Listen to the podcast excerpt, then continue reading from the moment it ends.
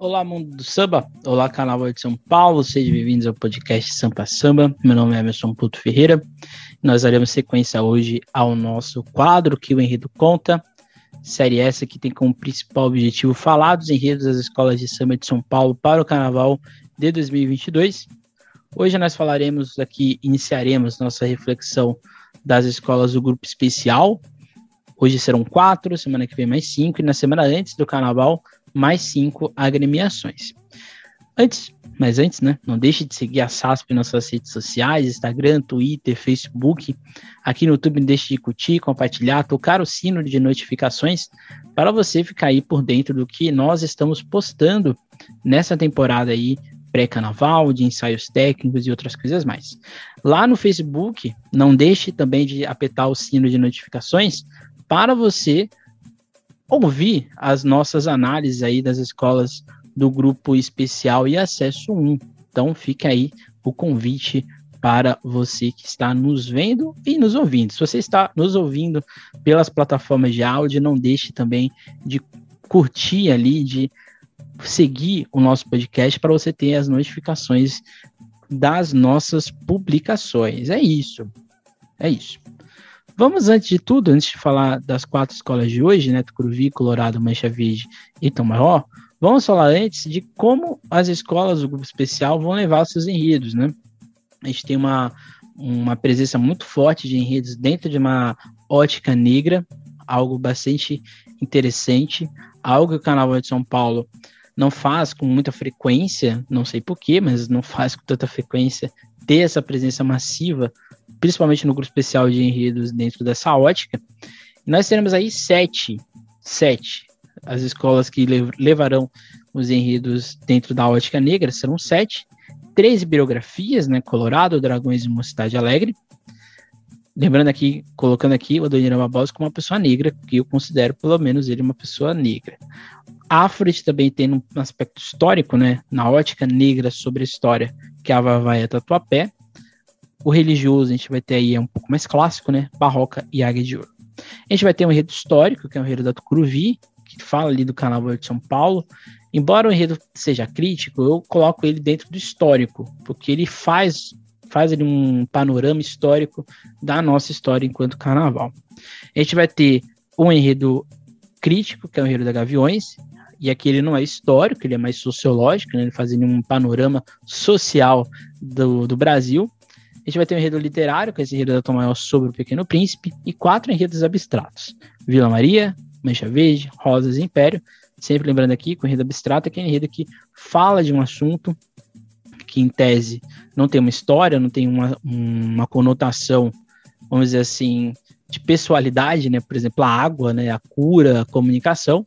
Mas aí a escola vai para outros vieses, né? Coloca várias outras interpretações. Então, esses seriam os enredos que abstratos. Então, ou seja, a gente sai, larga um pouco o abstrato, larga um pouco o CEP, por exemplo, depois de anos, a gente não vai ter um enredo CEP esse ano. É uma coisa assim a ser é, valorizada. Há muito tempo que a gente não tem uma escola de samba falando de um país, de um estado, de um, né, de uma cidade e assim por diante. Então isso é muito interessante. Aliás, se eu não me engano, nenhuma das escolas da liga fará em rede CEP. Então, isso já é um, um ganho que a gente está tendo aí para o nosso carnaval. Então, ou seja, a gente vai mais para o ponto ali afro. Muitos desses enredos afros têm tons de crítica, por exemplo, o enredo da barroca, o enredo da da mocidade, a gente tem o enredo da Colorado, que tem um tom crítico, a gente tem o enredo da Vavai, que tem um tom crítico, a gente tem o enredo da Águia, que tem um tom crítico. Então, seja, a, a crítica tem, vai estar presente em muitos desses enredos. Isso mostra também um aspecto do tempo presente, do que a gente viveu nesse período pandêmico, mas também do que a gente está vivendo nos últimos anos, em questões aí, principalmente de fome, questão de desigualdades e outros aspectos mais. O interessante é que, por mais que a gente tenha esses 14 enredos aqui, né? A gente não tem um enredo necessariamente político, por exemplo, que trace uma questão política no país, né? A gente, que a gente teve em anos anteriores. Então acho que isso é interessante. As escolas foram para o lado da resistência inteligente, como diz o Pollack, de usar a sua história, a sua identidade para fazer crítica. Todas elas, em algum momento, vão ter esse tom crítico ou esse tom reflexivo com graus, né? Tem escolas que vão fazer isso com uma intensidade maior, tem escolas que vão fazer com intensidade menor, mas aí, como eu disse, cada uma tem a sua identidade, vai colocar isso da melhor forma possível. Primeiro a gente vai ir para Tucuruvi, que já faz uma crítica exatamente ao carnaval, mas eu considero esse enredo um pouco mais histórico do que necessariamente crítico. Embora tenha a crítica, que é um pouco mais para o final, que a escola coloca, a escola traça um panorama histórico dos desfiles de escola de samba de São Paulo. Então, acho que isso é um, um ponto bastante importante de ser colocado aqui. Eu acho que a todo momento a Tucuruvi faz uma, um diálogo entre passado e presente mas esses dois, essas duas instâncias temporais sempre estão olhando para o futuro. Acho que isso é um aspecto bastante importante aqui de a gente ser colocado. A Tucuruvi já fez enredos críticos dentro da ótica carnavalística. Né? O primeiro deles foi em 86, com o enredo Carnaval, Alegria do Povo, em que a escola fazia um, um manifesto, né? um desejo de liberdade civil e de democracia. O Brasil estava ali num período bem conturbado da história, né, de eleição e tudo mais. O Brasil tinha acabado de sair da ditadura, inclusive. Então a escola gritava no seu samba, né? A liberdade de se expressar sem constrangimento e sem censura para não chatear. A esperança trago no peito de qualquer jeito eu vou brincar numa legal. Espero que a democracia não seja mais uma ilusão de carnaval, seja que é uma crítica bastante interessante, né? E o Enredo de 2001, a escola fazia um ponto de questionamento, né? Se enganou, olha aí, não sou túmulo, mas sou feliz. Criei, virei o palco para ganhar a minha raiz, né? Segui outra diretriz, meu samba hoje é orgulho do país, né? Vim da favela para mostrar a minha raiz, deixei de ser marginal, segui outra diretriz, meu samba hoje é orgulho do país. O Enredo de 2001, a escola falava aí sim um pouco mais genérico, era uma, uma história do carnaval e no final falava do carnaval paulistano.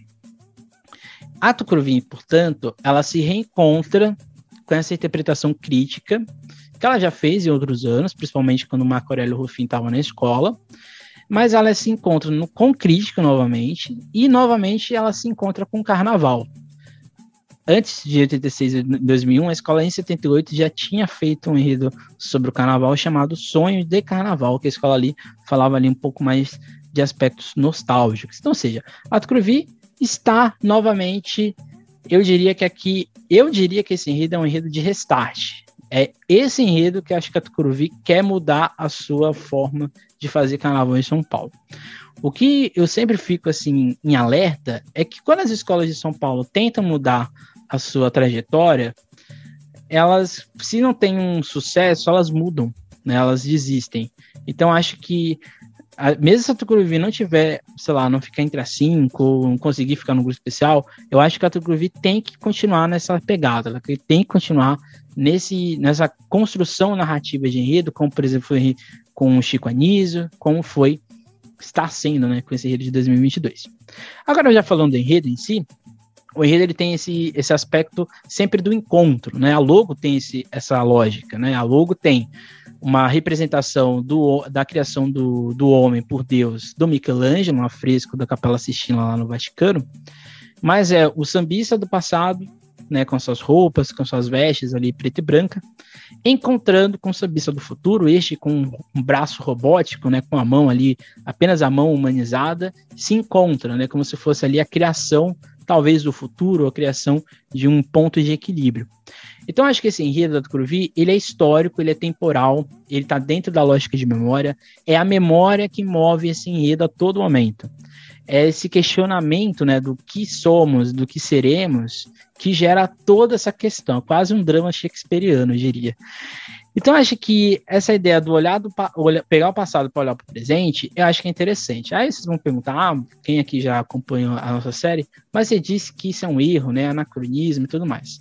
Aqui não é necessariamente anacrônico, porque a escola não está pegando o passado para transportar para o presente. Ela não está falando que a gente tem que estar no passado, que a gente tem que pegar o exemplo do passado e trazer para hoje.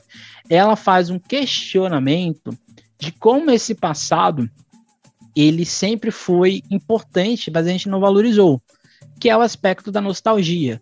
E esse aspecto da nostalgia, ele está presente no samba da escola, né? Por exemplo, a gente tem isso no Eu Era Feliz Não Sabia, Os Pés no Chão Levantando Poeira, a gente tem na Tiradentes, né?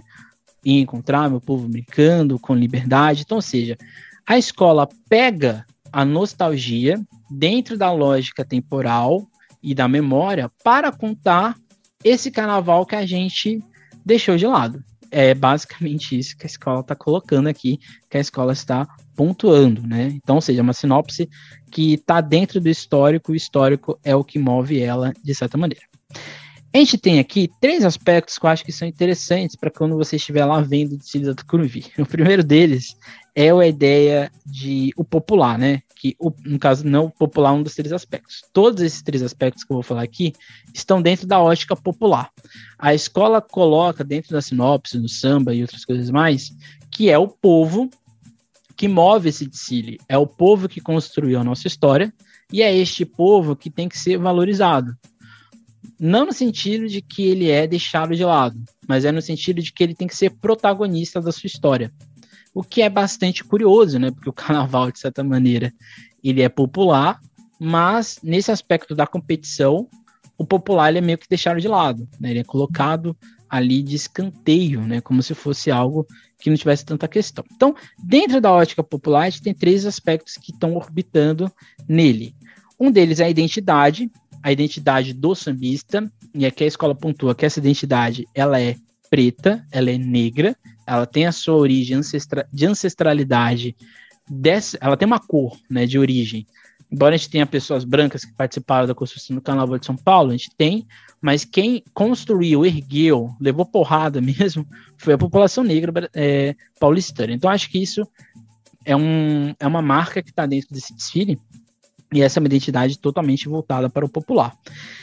A gente tem também um segundo aspecto, que é o da memória, que a gente já falou, né, que a todo momento está dentro do enredo, né? Citando aqui um trecho da sinopse, da sinopse, né, e também está no samba, realmente eu era feliz e nem poderia imaginar.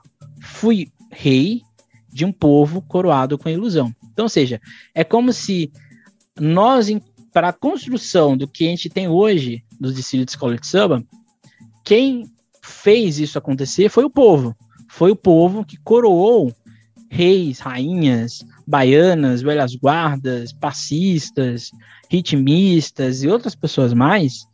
Foi a, a gente que deu, acho que isso é muito bonito também de, de se pensar, né? Foi a gente que deu a realeza para esse povo. É como se o povo reconhecesse os seus, né? Reconhecesse nós enquanto manifestação popular.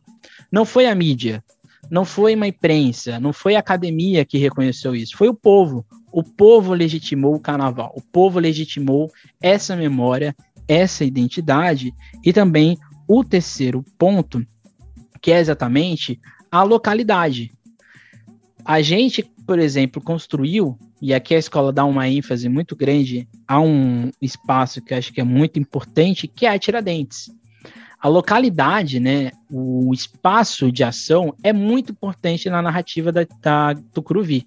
Por que é importante? Porque a escola diz que na São João, no Anhangabaú, na Tiradentes, principalmente na Tiradentes, quem fazia o carnaval era o povo. Quem, quem já viu imagens, eu, eu nunca vi, nunca estive na Tiradentes, né? Até porque eu nasci em 92.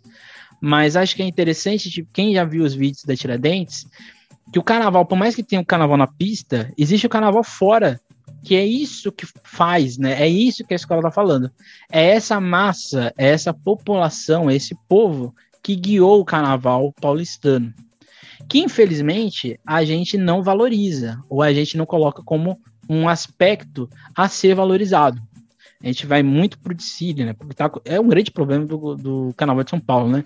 A gente valoriza muito o Dicile. Parece que só o Dicile importa. Mas o que, que a escola está falando aqui? Que fora desse Dicile, muitas pessoas ergueram, construíram essa, esse maciço que a gente tem hoje, que é o Carnaval de São Paulo. Então, ou seja, a identidade, a memória e o espaço geográfico da ação do Carnaval são pontos importantes. E eu, aqui arriscando, eu diria que é esse, essa seria a divisão de Cida da Tucuruvi, já que a escola está dentro de um ponto de vista histórico, provavelmente isso vai estar tá ali, né? São João, Anhangabaú, Tiradentes e, por fim, o Sambódromo do AMB. Então, ou seja, Tiradentes ela é um ponto importante. A escola escreve o seguinte na sua sinopse: Fizeram de você o meu grande palácio, onde as estrelas mais brilhantes eram a imortalidade dos meus baluartes, homens e mulheres que me trouxeram até aqui, que escreveram com seu suor cada página da minha existência. Então aqui, eu acho que é um acerto da escola. Acho que a escola coloca colocar Tiradentes como um palco principal do Carnaval de São Paulo. Eu entendo que o AMB tem o seu simbolismo político, principalmente, mas eu acho que o verdadeiro palco do Carnaval do, do, de São Paulo e o espaço onde todas essas agremiações ganharam força foi a Tiradentes. Foi ali, de fato, que o Carnaval de São Paulo se tornou popular a partir de 1977. Foi ali que massificou a ideia de escola de samba na cidade. Não foi o AMB. Acho que esse é um ponto muito importante da gente colocar. E aí, já no finalzinho, a gente vai ter que a escola vai fazer esse questionamento, né? Do daqui para lá, o que mudou, né?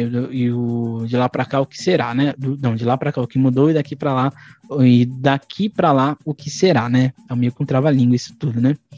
Mas eu acho que aqui a escola também acerta no ponto. A escola não coloca que essa modernidade ela é positiva. Ela tem os seus aspectos positivos de reconhecimento, de valorização econômica, cultural, sim, isso acontece. Mas eu acho que a escola coloca que esse aspecto gerou rusgas, esse, esse processo gerou cicatrizes em muitas pessoas, em muitas agremiações, em muitas lógicas existentes, né? E aqui a escola cita, né? Onde comecei a ser perdido? Pois já não vejo a minha simplicidade por aí. A alma do sambista estampada nessa pista que insiste a todos engessar. Onde quem tem muito poder, onde quem tem muito pode mais, e a vaidade que impera acabou deixando-me o samba para trás, como um jogo de estratégias, quem grita mais alto leva regras, regras, regras, e aqui a escola faz essa crítica.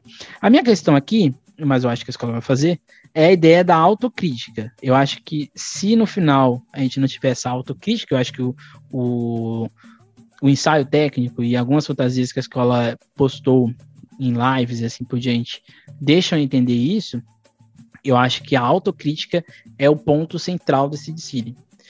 Algo raro das escolas de samba de São Paulo, né? Reconhecerem que as escolas, a liga e outras, e nós como imprensa e assim por diante, erramos. A gente errou na condução do Carnaval de São Paulo. A gente tem, quando, quanto mais cedo a gente reconhecer que a gente errou na construção de uma identidade de Carnaval de São Paulo, mais a gente vai sair dessa lógica do engessado, de público que quase não tem na arquibancada, aí sim a gente vai ter de fato um carnaval paulistano como a gente teve lá nos anos 90, nos anos 80, início dos anos 2000. Esse carnaval para voltar, a gente vai ter que fazer uma autocrítica, a gente tem que reconhecer que a gente errou em muita coisa. E eu acho que é isso a, que a escola está falando. A escola está fazendo lá no final reverenciar esse passado, né, o giro da baiana, o choro dessa, dessa baiana, da velha guarda, de valorizar a nossa história. Eu acho que esse é um ponto que a construção do Carnaval de São Paulo atropelou. O Carnaval de São Paulo se modernizou, não foi de maneira é, orgânica, foi totalmente é, agressivo esse processo, e a gente deixou de lado toda a nossa história. A gente valorizou tanto o econômico, a competição, que a gente esqueceu quem fez a nossa história. Por isso que o Carnaval de São Paulo não tem, e aqui já é uma crítica que eu faço, né, vários outros podcasts, outros episódios, o Carnaval de São Paulo não reverencia os seus sambistas. Essa é a grande verdade. A gente prefere falar de sambista do Rio de Janeiro do que falar de sambista de São Paulo. Ah, mas não tem história, não tem o quê. Mas se a gente quer construir, e acho que essa é a proposta da Tucuruvi, um futuro para o nosso carnaval, a gente tem que reconhecer nós enquanto escolas de samba, nós enquanto produtores culturais. Então acho que o enredo da Tucuruvi é muito interessante, é um enredo necessário, e que fica aí a questão, né, de como ele vai ser, ser levado na avenida, mas é um enredo bastante, muito, é, ele, é bastante, ele é muito bem construído, ele é muito bem pontuado, seja no tom crítico, seja no tom de construção histórica. O ponto que fica aí é como vai ser essa autocrítica. Se vai ser uma autocrítica escancarada ou vai ser uma autocrítica leve. Eu espero que seja escancarada, porque se não for escancarada, a escola vai perder toda a argumentação que ela construiu aqui na sua narrativa.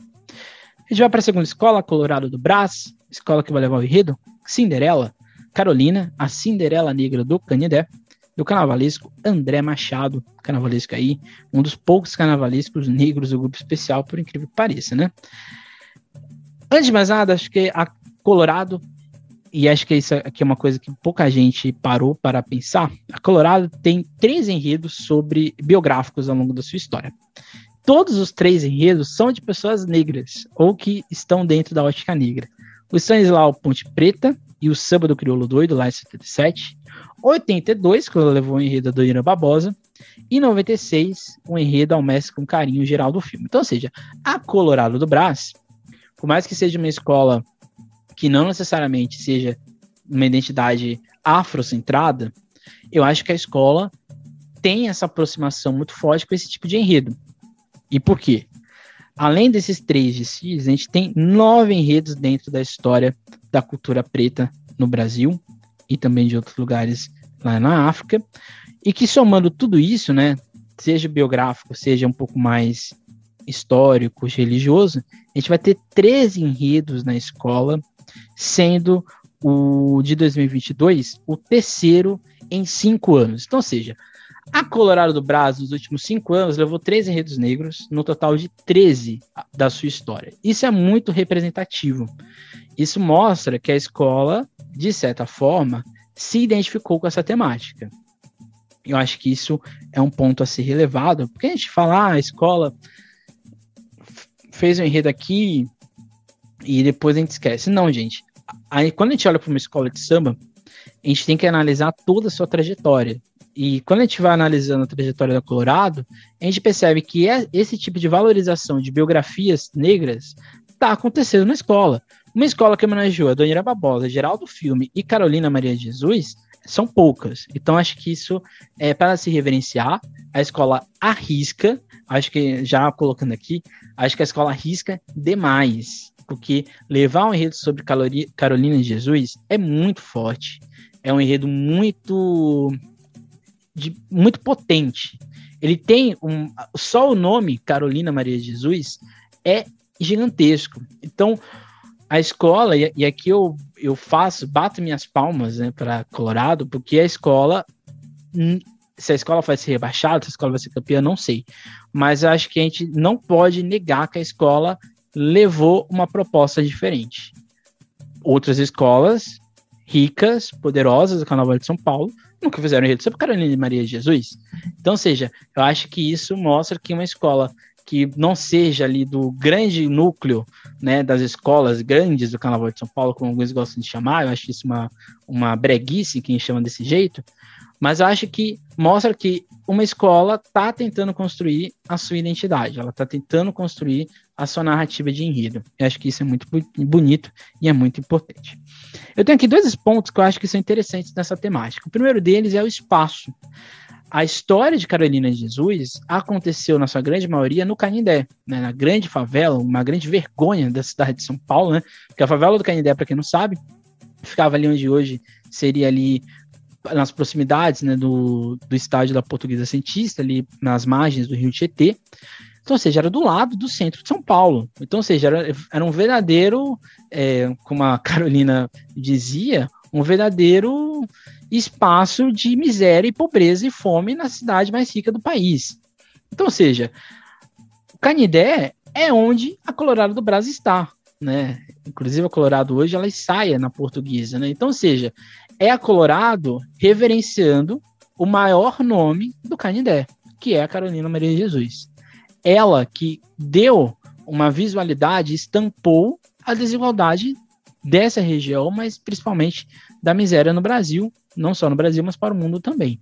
Então, ou seja, esse aspecto geográfico né, da escola do Canidé homenageando uma mulher do Canidé, eu acho que é muito bonito, acho que isso é muito interessante. E um outro ponto que eu acho que é muito interessante e é muito importante é falar de Carolina.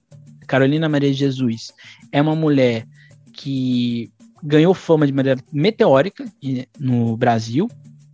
Ela foi descoberta por um, por um jornalista, esse jornalista leu os escritos dela, publicou, fez diversas, diversas matérias e, e virou um boom. A Maria, a, a Carolina de Jesus, ela virou um boom é, é, literário no Brasil. E assim, muito mais por um fetiche de uma classe burguesa, né, e principalmente de classe média, que ficou espantada que existia tanta miséria no Brasil, sendo que estava ali do lado deles. E, mas também principalmente pela força, né? A Carolina de Jesus, ela tinha uma narrativa muito, muito forte, uma narrativa que mescla dor, tristeza, sonho, alegria, esperança. Tudo isso está dentro da história de Carolina de Jesus. E eu acho que é um acerto a Colorado do Brás trazer a história de Carolina Maria de Jesus. Ah, mas é uma história muito triste, é uma história não sei o quê. Não tem como a gente fazer um enredo, e acho que esse é um enredo mais manifesto do que necessariamente oba-oba. Não tem como a gente fazer esse desfile se não for nessa ótica. Então acho que esse é um grande ponto. E um outro aspecto é um carnavalesco preto, um carnavalesco de um, de um militante, um carnavalesco que tem essa narrativa muito forte, principalmente nos seus outros enredos de temática negra no, no Carnaval de São Paulo, e um dos poucos, né, um dos únicos carnavalescos negros do grupo especial, falando de uma mulher preta. Isso é muito representativo. Por isso que a sinopse da Colorado do Brás, ela tem essa força narrativa muito grande. Por isso que o samba da Colorado do Brás tem essa força manifesto. Porque o seu carnavalesco soube orientar muito bem todo esse processo. Eu acho que isso aqui é muito interessante. Indo para o enredo, de fato, né? Eu acho que um aspecto aqui é muito semelhante ao que a Tucuriba faz, a escola, e é um acerto também, é, por mais que tenha aqui a ideia da Cinderela, que é uma coisa que eu não goste, eu acho que não precisava ter essa ideia da Cinderela, dela encontra a safada madrinha, que ela vai pegar o sapatinho, vai ser reconhecida pelo público. Eu acho que isso aqui era dispensável, não precisava nem ter. Eu acho que só a história da Carolina de Jesus era, era suficiente. Eu acho que a escola poderia pegar a ideia da borboleta, da libélula que ela coloca na sinopse, como o mote, né, o fio narrativo, né, como porque a borboleta ela tem essa representação, né, da transformação, da do né, de estar tá ali no casulo, mas depois ela se liberta. Eu acho que isso poderia ser o enredo, não precisava da Cinderela, né? Acho que essa é um, a única crítica que eu faço a essa construção narrativa da Colorado. Mas tirando isso, pegar a ideia da borboleta como um, um adjetivo, né, como um ponto dentro da memória, isso é, é genial. Isso faz, né, constrói a narrativa da Carolina Maria de Jesus. Então acho que isso é um ponto muito importante. E aí, a, a Carolina, ao longo de toda a sinopse, ela vai colocando a dor, a luta, a perda e, acima de tudo, a conquista que ela foi, que ela teve a partir disso. Eu acho que é, é um, um, por isso que eu acho que a Cinderela não, não fazia sentido, né? A história da, da Carolina é muito, muito melhor e muito melhor, muito melhor e muito maior que da Cinderela. A Cinderela tem uma vida de luxo perto, perto da Carolina. Porque eu acho que a Carolina, ela nunca deixou de lado de que todas as conquistas dela, todo o reconhecimento que ela teve, foi porque ela sofreu, foi porque ela teve dor, foi porque ela teve que resistir catar papel, e, mas nunca deixou de lado a esperança. É isso, é isso. Não precisava da Cinderela. Tô aqui revoltado, né? Já tô ficando revoltado de novo. Então acho que assim, o enredo tentar amenizar colocando a Cinderela, eu acho que não precisava. Acho que aqui é um ponto aqui que eu acho que é a única coisa que está de lado. Mas tirando isso, eu acho que a ideia de colocar a Carolina como a narradora, que é um, uma coisa que é muito comum nos enredos de biográficos, eu acho que é um acerto. O protagonismo está presente do início ao fim, a gente percebe que a sinopse está fazendo uma linha cronológica da história de Carolina, saindo né, dela contando que ela vai falar da história dela, depois ela, ela vai falar de Minas Gerais, quando ela vem para São Paulo. Em São Paulo, ela descobre toda a miséria existente na cidade. E é aqui que tem a força narrativa da sinopse, né? Que citando a sinopse, que está lá no que a Colorage disponibilizou, na Via Crucis do Cortiços Fétidos, largadas nas maquisas de viadutos, pela sua sobresserina das noites frias, vivendo tal qual uma, um mendigo, uma mendiga, mas ainda assim com o peito cheio de esperança. Como uma gata borralheira, fui à luta queimando feijão em casa de madame, embora muitas vezes abatida pela fome, e aqui ela contando que ela chegou em São Paulo. Ou seja, é uma história. Eu acho que isso é muito importante, né? A história de Carolina de Jesus, ela se tornou famo é, importante em um símbolo de resistência, em um símbolo do movimento negro moderno, né, atual, é porque a história de Carolina de Jesus, muitas pessoas se identificam com passagens da história dela. Muitas pessoas se identificam com a fome, com a perda de, de um filho, com ser falada, né, por ser mulher solteira acho que tem muita coisa na história de Carolina Jesus que faz ela ser uma feminista, embora ela não soubesse na época dela, ela nunca foi rotulada na época como uma feminista. Mas, por exemplo, ela tinha uma consciência de negritude, uma consciência é, do ser mulher preta dentro de uma sociedade machista, dentro de uma sociedade racista, que no livro Quarto de Despejo, que é o, um, é um, um ápice dentro do, da sinopse da escola, fica muito visível, fica ali muito fica ali, fica ali muito. É muito importante a escola colocar isso como destaque. Então, acho que essa construção da Carolina como centro, dessa borboleta que, que, que abre suas asas, né, que desse aspecto da memória, e assim, por, e assim por seguinte, eu acho que isso é muito bem feito, acho que isso é muito interessante e tem uma força narrativa muito grande. Eu acho que isso é muito importante. Outra coisa, e acho que aqui é essencial: esse enredo não é luxuoso. Então, se você vai pro, pro Distrito da Colorado esperando que você vai encontrar ga galões, é, cristais, você não, vai, você não vai encontrar isso. Porque esse tipo de enredo é um enredo mais manifesto. Então, acho que assim, eu já estou aqui até antecipando que as pessoas talvez vão dizer: ah, mas a escola está vindo com um carro inteiro de papelão. Mas você está homenageando uma mulher que sobreviveu por causa do papel. O papel, e acho que é outra, outra cena da escola. O papel é o melhor amigo da, da Carolina ao longo da sua história. E ela diz isso. Então acho que a escola, e é, e é por isso que é muito importante um carnavalesco negro falar de uma mulher negra. Porque é aqui que a gente tem a força desse enredo, é aqui que a gente encontra para mim, eu já, já, já tive aqui um, um, um, episódio né, no nosso podcast, lá no passado, sobre o, o enredo da, da Carolina. E lá eu falei que esse, para mim, era o melhor enredo, o enredo mais bem defendido. E eu ainda continuo. Para mim, esse ainda é o enredo mais bem defendido, embora tenha essa questão da Cinderela que me incomode. Mas acho que assim, por mais que a escola, é, quando a escola coloca a Cinderela, tem um sentido ali. Embora eu não fique convencido por completo. Mas assim, né, chegando aqui ao ponto, eu acho que o final poderia ser só o legado de Carolina. Falar como, essa, como a Carolina inspira essas mulheres de hoje, como ela inspira a luta do movimento negro, como ela se tornou um símbolo de letramento de resistência, né? Que é esse letramento de estar não só existindo, você tem que estar sempre criando mecanismos para a sua existência ser reconhecida, ser valorizada, ser respeitada. Esse ápice com a Carolina no braço do povo é muito melhor do que a, a Carolina é, com seu sapatinho. Eu acho que isso tá, porque a escola coloca que o sapato, né, o povo reconhecendo a sua história, mas eu acho que não precisava da Cinderela. É isso. É basicamente isso. Mas assim, e aqui citando o trecho do final da, da sinopse, ela diz o seguinte: é que sempre estarei viva no coração de quem acredita, assim como eu e, outras, e entre outras tantas Carolinas, mulheres negras, homens solteiras, faveladas e periféricas, na força matriz que me trouxe até aqui, que sirva como um grito de alforria, coragem.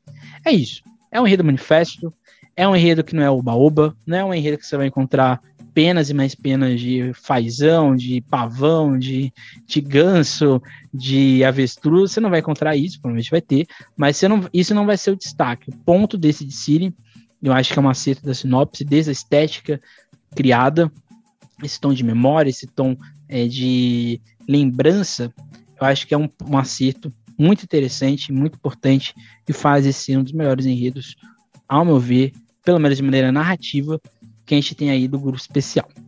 Depois a gente vai para Mancha Verde, escola que vai levar o, o enredo Planeta Água, do carnavalesco indefinido, mas quem criou a ideia original do enredo foi o Jorge Freitas e a pesquisa do Rafael Vilares.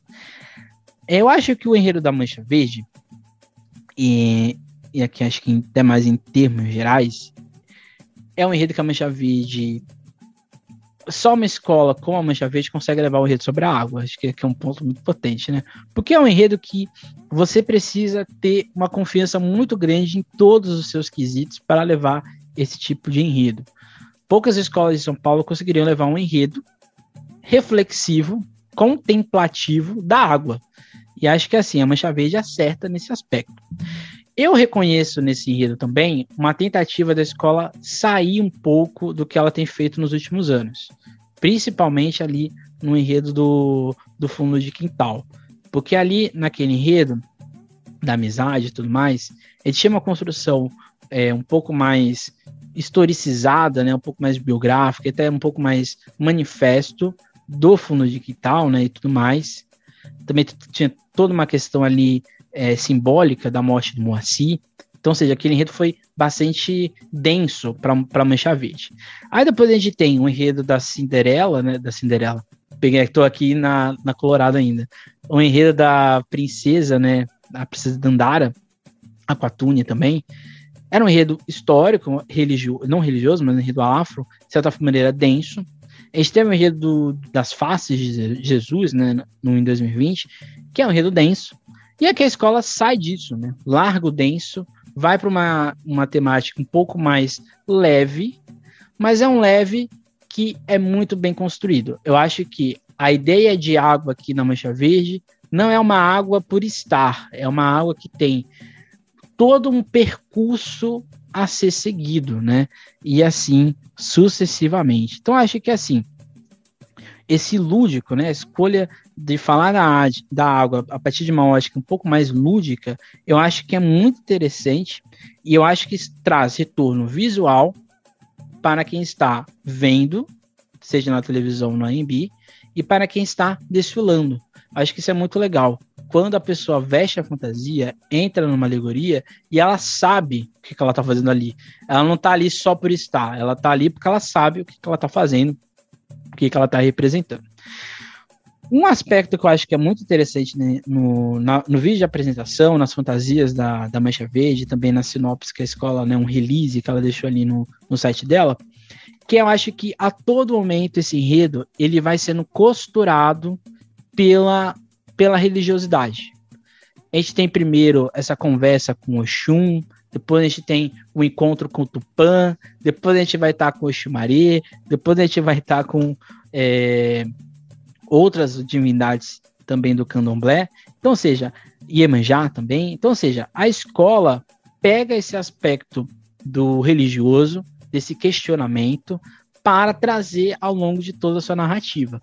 Então, assim, é como se estes elementos fossem o fio condutor e eu acho que isso foi um grande acerto da escola. Porque a escola não fica naquela coisa meio. Não, não com chato, mas o discursivo do vamos preservar, vamos cuidar das águas. Isso não tem força. E a escola pega essas divindades, pega essas representações indígenas e africanas e traz para a sua narrativa de Sicília para contar o que a Mancha Verde quer passar de mensagem sobre a água. Então, acho que isso é um grande acerto, né? Uma coisa muito interessante. Então, a gente tem no, no início, né? Oxum, Tupã, na comissão de frente deixou meio implícito que ali tem uma reverência às águas de Oxalá também. Então, seja, eu acho que depois desse buscar o conselho, né, que o samba diz, né, ó oh, mãe, eu vejo a vida refletindo teu espelho, vim pedindo teus conselhos para a alma lavar. Então isso aqui é muito interessante, né? É um diálogo, né? O samba é um diálogo e a sinopse também é um diálogo. É esse essa busca no sagrado para a gente entender o que, que a gente tem que fazer na nossa condição, seja coletiva ou individual, né? O individual no simbólico e o coletivo principalmente no aspecto de sociedade, economia e assim por diante.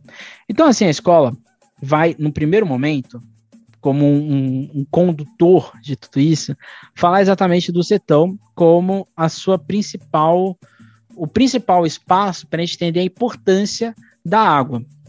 E aqui a escola vai para lá para uma estética talvez um pouco mais do Nordeste, né, um pouco mais do, do Agreste, né, do Setão.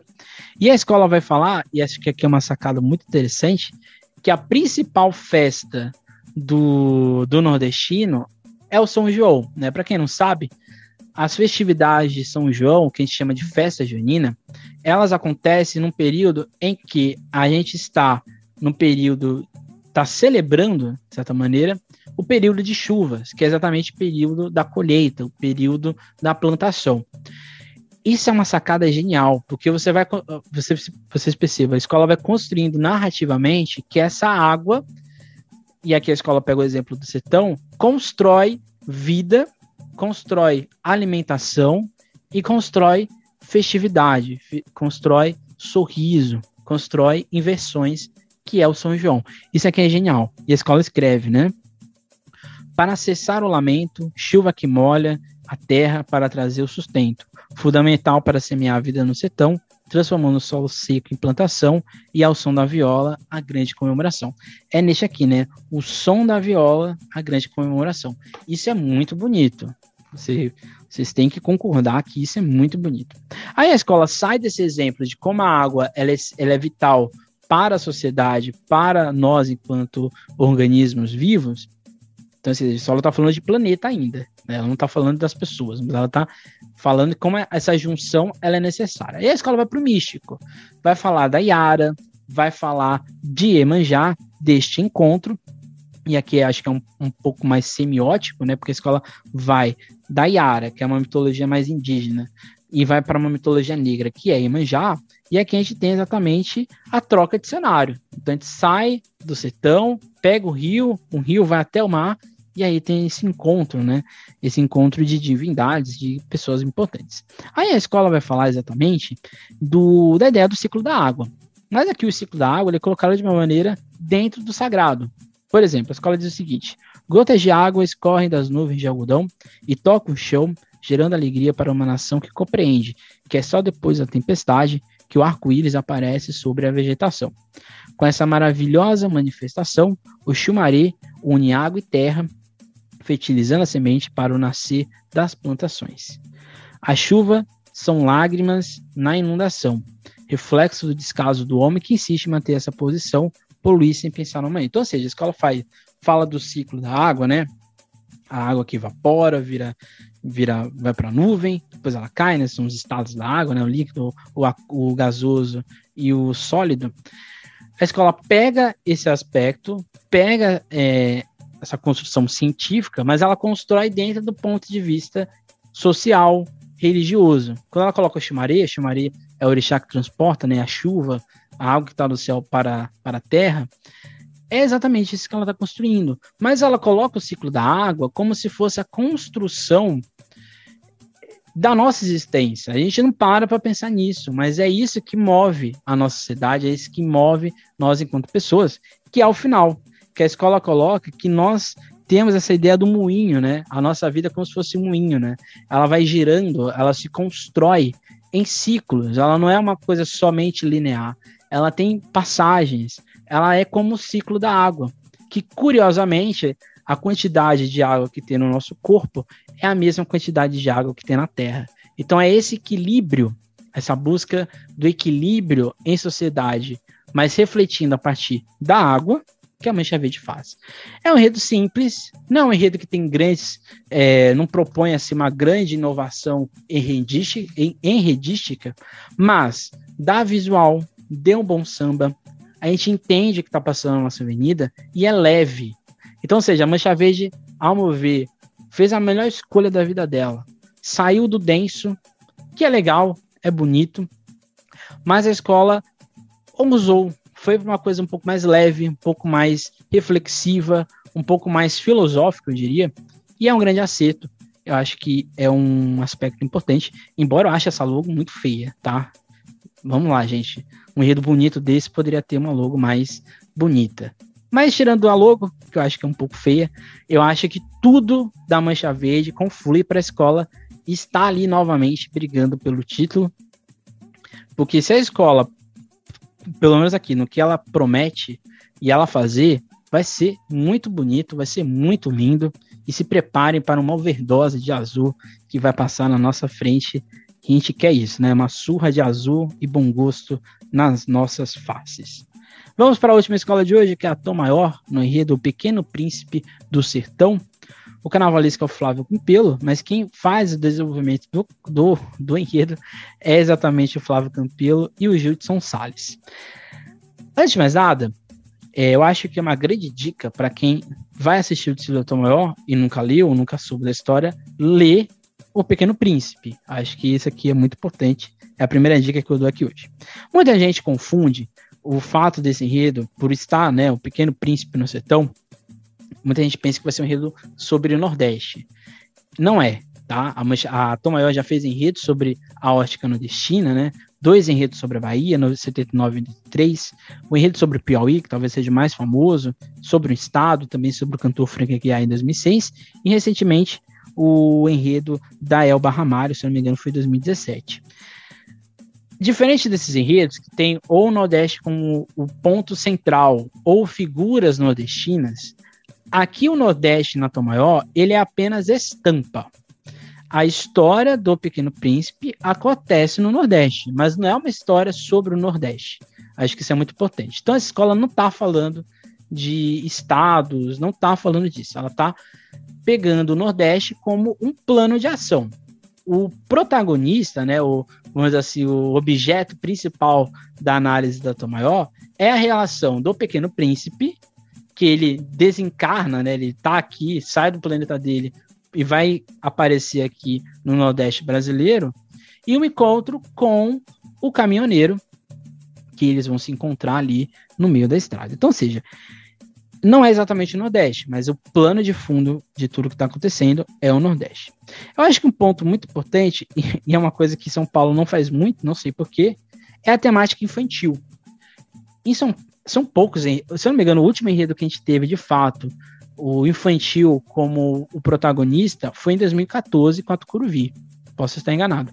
Mas assim, enredos de temática infantil são muito raros em São Paulo. É, e até mesmo no Rio de Janeiro é um pouco raro, mas tem. E eu acho que é uma temática que poderia ser melhor explorada. Não sei por que não é explorada. E eu acho que aqui já é um outro acerto da Tom Maior. Você pega uma história clássica da, história, do, da literatura mundial, infantil, e traz para o seu Ticine, mas abrasileirando, né, fazendo ali uma hibridação, né, uma inversão do cotidiano a partir do, do que está acontecendo. Né? Para quem não sabe, né, e aqui um ponto mais, mais informativo, né, ou seja, é o fofo bonito. Antes de mais nada, né? O enredo fofo. O enredo da Tom Maior é fofo. É bonito, é fofo, é lúdico. Ele tá tudo ali rondando, mas não é um fofo só por ser fofo, né? É um fofo que tem um conteúdo crítico lá no final que a gente não espera no início. No início a gente vai assistindo, vai vendo ali tudo acontecendo, né? Tudo muito bonito, tudo muito colorido. Mas quando a gente chega no final tem um ponto crítico ali que a gente fala, eita, alguma coisa está acontecendo aqui, né? Bem, a obra, a obra principal né, do, San, do Antoine Saint-Exupéry, francês, é de 1943, a primeira vez que foi publicado, né, foi logo depois da sua morte, né, ele morreu num acidente de aéreo, inclusive, e ele, a escola, na verdade, não está falando do Saint-Exupéry, embora no final ela faça uma reverência a ele, mas a escola está se baseando no cordel de Josué Limeira e Vladimir Barros, no Pequeno Príncipe em Cordel, publicado em 2015. Livro esse que é muito bonito. Quem tiver, se eu não me engano, custa uns 35 reais na Amazon. Vale a pena comprar, é muito bonito. Não só as ilustrações, mas o modo como ele é narrado, né? Ele é todo narrado em cordel. Então a escola vai. E é, acho que aqui é uma coisa muito bonita, né? Porque se assim, se a escola pegasse a obra do Saint-Exupéry, seria um martírio, né? Porque a escola poderia, inclusive, ter que pagar para usar as, as, imagens ali existentes. Então a escola vai para o Nordeste, pega essa obra em cordel e vai desenvolver todo o seu desfile a partir dali, né? Eu acho que é muito interessante, né? Porque a escola criou uma relação com os dois com os dois escritores, né? E também com, as, com quem fez as ilustrações. E então a escola teve a possibilidade, por exemplo, da logo usar toda a estampa utilizada no livro. Então isso ficou bonito, né? Ficou bastante legal. Acho que isso é, bastante interessante. Então a escola vai, portanto, falar do Pequeno Príncipe no Nordeste e assim como na obra, a escola vai pegando os personagens que estão sendo narrados ali, que estão ali ganhando um outro aspecto é, cultural. Eu acho que falar também do Nordeste dá uma riqueza ilustrativa e visual maior do que se fosse a história original. né? Que é uma justificativa que a escola coloca, né? A gente escolhe o Nordeste porque aqui é talvez a estampa do Brasil, né? Eu também concordo, né? O Nordeste é, um, é a região mais rica nesse sentido aqui no nosso país. Eu acho que diferente de alguns desfiles no, do especial, eu acho que esse enredo ele é todo conceitual, né? Ele tem analogias, tem mensagens, ele ele por exemplo, a, a Colorado Braço tem um enredo conceitual também, mas ali é um conceito mais estético do que necessariamente de proposta audiovisual. A Tom Maior, e aqui eu já vou colocando aqui que é uma preocupação que eu tenho, é como o público vai recepcionar essa proposta de conjunto de desfile. Porque assim, o desfile da Tom Maior, ele precisa estar tá em uníssono. Fantasias e alegorias, samba enredo, bateria e a comunidade. É tudo isso que move a história que a escola quer colocar nessa lógica mais conceitual do que move né, o seu enredo e assim por diante, né? Então assim a escola vai pegando esse letramento, né, social e de adultos a partir do Pequeno Príncipe, porque assim vou até aqui sair um pouco do, do roteiro que, que, que, pra, que eu preparei aqui para a sinopse da Tom Maior, porque eu acho que a escola faz outro acerto, porque a história do Pequeno Príncipe, por mais que ela seja vendida para crianças e adolescentes, ela, na verdade, é uma mensagem para adultos. Porque a escola né, e a história do Pequeno Príncipe é basicamente isso. É um, uma, é um menino que, dizem, que vem aqui para a Terra, quer proteger a sua rosa do baobá que cresce no, no país dele. Ele vai passar por vários lugares no mundo, por vários planetas existentes, vai descobrir ganância, poder por dinheiro, vaidade, pessoas que bebem para esquecer de alguma coisa, pessoas que são indecisas, pessoas que seguem a manada. Ele vai passar por tudo isso até descobrir na Terra que ele tem que valorizar principalmente aquilo que ele tem que cativar, que é o amor né, que é a proximidade, que é o, o, contato. E é isso que a gente não teve nos últimos anos, né, que a gente está retomando recentemente. Então esse enredo, ele é crítico. Pode não parecer, mas ele tem um tom crítico, ele tem um tom ali de questionamento do porquê teve que acontecer uma pandemia, do porquê a gente teve que ter tantas restrições, para a gente perceber que a gente, enquanto sociedade, foi se afastando do algo principal, que é a nossa relação de contato, de amizade, de carinho, né, de amor e assim por diante. Então acho que isso é muito interessante. Então a escola vem aqui citando que a escola vai levar, né? A escola vai falar que esse galego, né, que esse, essa criancinha loira, né, miúda, vai encontrar com, com o caminhoneiro, se não me engano é Zé Peri, e Ari, que é que substitui o aviador, que na história original. Mas nessa história que a Tomaia vai levar, ainda vai ter a Rosa, a gente vai ter exatamente o Baobá. A gente vai ter ainda o rei e o poder, o vaidoso pela aparência, o bêbado para esquecer, o contador de estrelas soberbo, o acendedor de lampiões, o geógrafo. Então aqui a gente vai manter essa estética ainda, mas dentro da lógica cordelista, né, e do Nordeste.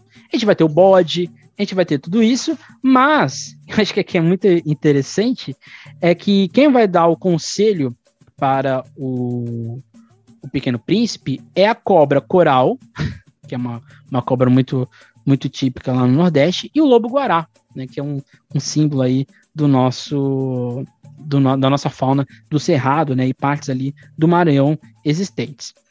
Mas acho que é muito importante também é essa lógica do da gente não dar o valor real à experiência, né? Que eu acho que é isso que a escola está colocando aqui. A gente não valoriza o cotidiano, a gente não, vi, não valoriza a nossa memória é, enquanto individual, comunicação, a gente não se ouve. Acho que essa é grande, esse é o, o outro grande ponto fundamental. Que faz lembrar aqui um autor, um filósofo da modernidade, que é o Walter Benjamin, que é o anjo da história, né? O anjo da história do Walter Benjamin, aqui eu já estou trazendo até coisa que não era para trazer. O anjo da história do Benjamin, ele é um anjo que ele tá parado no passado, no presente. Ele só tá olhando para o futuro, mas ele não consegue olhar para o passado, ele não consegue olhar para a experiência dele, não consegue olhar para sua memória. E acho que é isso que o enredo tá fazendo. Então, ou seja, ele pega a história infantil, para falar que a gente esquece da nossa memória, da nossa experiência, do nosso contato. E aí é o lobo gará que vai dizer para ele o seguinte: a verdade está aqui, mas para os olhos é invisível. Só se enxerga o essencial com seu coração sensível. Disse ele, então amável, né, o lobo guará. Guarde sempre este segredo, é para sempre responsável por todos que tem chamigo. E o bonito aqui é que dá a entender que o menino está na sua viagem novamente e por isso na mensagem, né? A mensagem da escola é o Antoine Saint-Exupéry diz que é, quando o que o, o menino, né, o pequeno príncipe iria voltar para a Terra, que era para avisar ele quando isso acontecesse. E aí no final Tomael fala, né, escreve para o Saint-Exupéry que o menino voltou para essa festa, né, para o carnaval, para a festividade, para festejar acima de tudo o chamego, né? Você é eternamente responsável pelo chamego que você cativa, né? Basicamente isso que a escola está dizendo ali no final. Qual é o meu maior medo, meu maior ponto? Será que o público vai entender essa história? Será que o público vai entender essa construção narrativa da escola? Será que o público vai entender que a cobra coral é, é uma substituição da cobra original? Que o lobo guará faz a substituição do, do lobo original? Ou seja, será que o público vai entender a mensagem da escola? Essa é a minha grande preocupação, meu grande ponto aí do Enredo da Tom Maior, é se o público vai captar a mensagem. Porque assim, será que o público leu o Pequeno Príncipe? Acho que essa é uma outra pergunta, né? Tendo em vista no, o nosso grande déficit de leitura.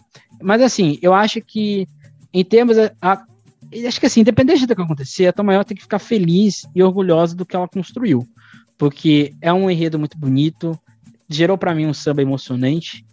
E se a escola absorver tudo isso, que eu acho que não absorveu por completo, tendo visto o último ensaio técnico, a escola pode absorver ainda mais essa lógica do Pequeno Príncipe. E quem sabe a Tomaió não conquista aí o seu primeiro título num enredo que ninguém esperava, né? Acho que nenhuma grande escola do carnaval do Brasil pensou em levar o Pequeno Príncipe para a avenida em formato de cordel. Então, a Tom Maior acerta nesse sentido, é um enredo original e que tem tudo para dar certo. Vamos ver como o público vai reagir. Esse foi o nosso O que o enredo conta de hoje. Gente falou aí, portanto, de quatro escolas enredos densos, né? Mancha Verde, que é um, um enredo, de certa maneira, um pouco mais leve, mas tem toda ali uma reflexão filosófica. Calo, é, Colorado, com um enredo bastante denso. A Tucuruvi, com um enredo mais histórico, mas também ali com uma densidade narrativa muito robusta. E aqui a Tom Maior, no lúdico, no infantil, mas também reflexivo, com ali com uma mensagem bastante bem construída e também defendida. Então esse foi o nosso enredo de hoje, o nosso o nosso episódio de hoje. Não deixe de seguir a SASP nas suas redes sociais, não deixe de comentar, com, com, compartilhar esse vídeo, dar o seu like e assim por diante. Semana que vem a gente tem mais quatro escolas, que eu não vou lembrar quais são, mas vou aqui lembrar agora. Semana que vem a gente vai falar portanto, de Vila Maria, Tatuapé, Dragões Real, Vai Vai e Gaviões da Fiel. É isso. Até mais. Nunca esqueça, nunca deixe de sambar. E hoje, sexta, sábado, domingo, as nossas lives lá no Facebook das nossas impressões dos ensaios técnicos das escolas esse final de semana. É isso. Até mais. Nunca esqueça e nunca deixe de sambar.